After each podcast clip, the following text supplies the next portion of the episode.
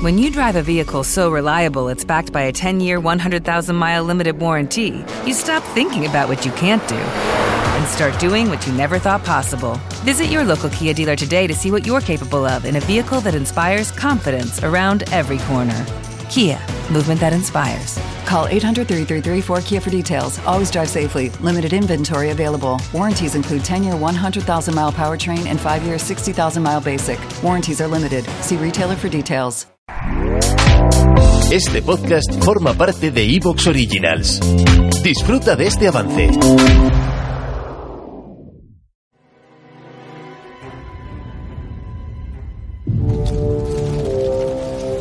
El 16 de diciembre de 1970, el horror se desata en una vivienda de la calle Jesús Nazareno de Santa Cruz de Tenerife. Fran Alexander le dice a su padre Harald que el mal ha entrado en su madre. Ha llegado el momento para el que se han estado preparando.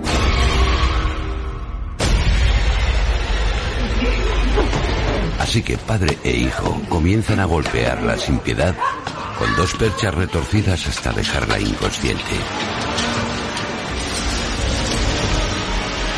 A continuación, los dos hombres se arman con objetos contundentes y se dirigen a la habitación de al lado, donde descansan Marina de 18 años y Petra de 15. Frank confirma que sus hermanas también están poseídas por el diablo. No les queda más remedio que liberarlas. Tras los golpes brutales, el extraño ritual continúa mutilando los cuerpos. Frank dice que tienen que cortarles el nervio de la vida para eliminar por completo al maligno y no se detienen hasta que les sacan el corazón. Cuando terminan, se duchan y se van. El 18 de diciembre se entregan a la policía y relatan lo sucedido con toda tranquilidad, satisfechos como si hubieran evitado una tragedia. Su testimonio es aterrador. Los agentes de policía se enfrentan a una escena del crimen nunca vista, plagada de extraños símbolos religiosos y cuerpos destrozados. Han exterminado a todas las mujeres de la familia menos a una, Sabine, la gemela de Petra de 15 años, que estaba fuera de casa trabajando. El suceso causa tal conmoción en la sociedad que la justicia opta por cerrar el caso rápidamente para que todo aquello se olvide. Harald y Frank Alexander son considerados no responsables y enviados a un centro psiquiátrico. Y se levanta un muro de silencio que impide llegar a la verdad hasta hoy.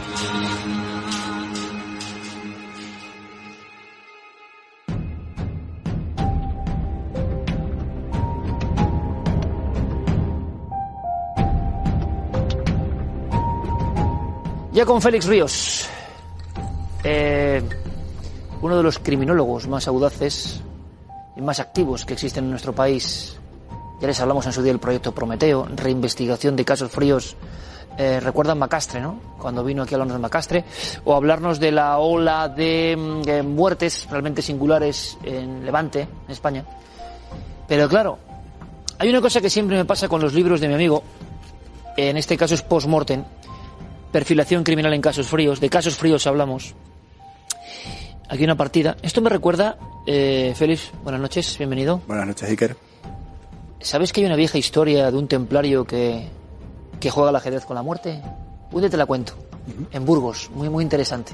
En un emplazamiento muy interesante. Pero la partida de nuestro amigo Félix es por precisamente arrancar a la muerte algunos documentos que pueden servir para la vida.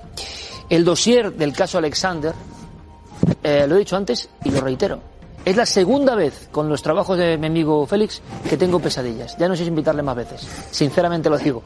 Porque las pesadillas de hoy... eh, ¿Te ha pasado alguna vez, Félix?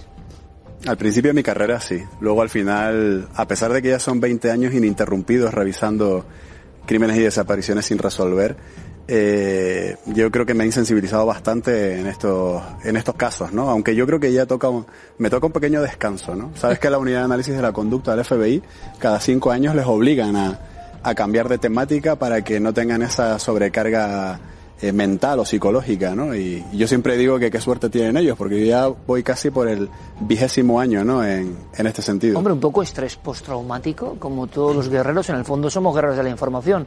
Y tú con casos, mira, te estoy viendo el plano y estoy viendo la mirada de los Alexander. Gírate si puedes solo un momento. Félix, por favor. ¿Tú qué lees ahí?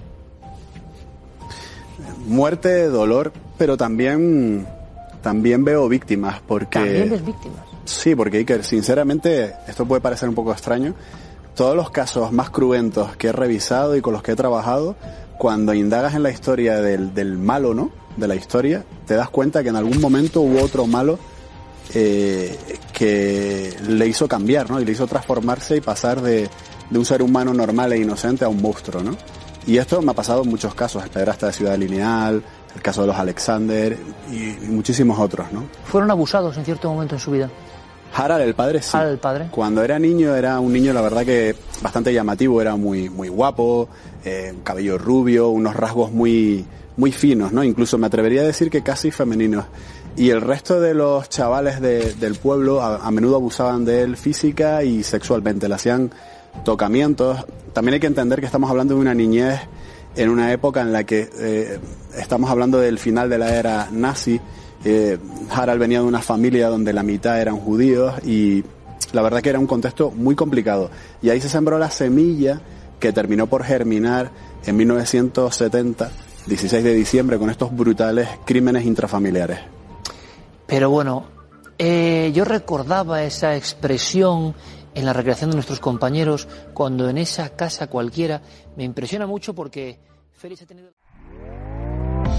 ¿Te está gustando lo que escuchas? Este podcast forma parte de Evox Originals y puedes escucharlo completo y gratis desde la aplicación de Evox. Instálala desde tu store y suscríbete a él para no perderte ningún episodio.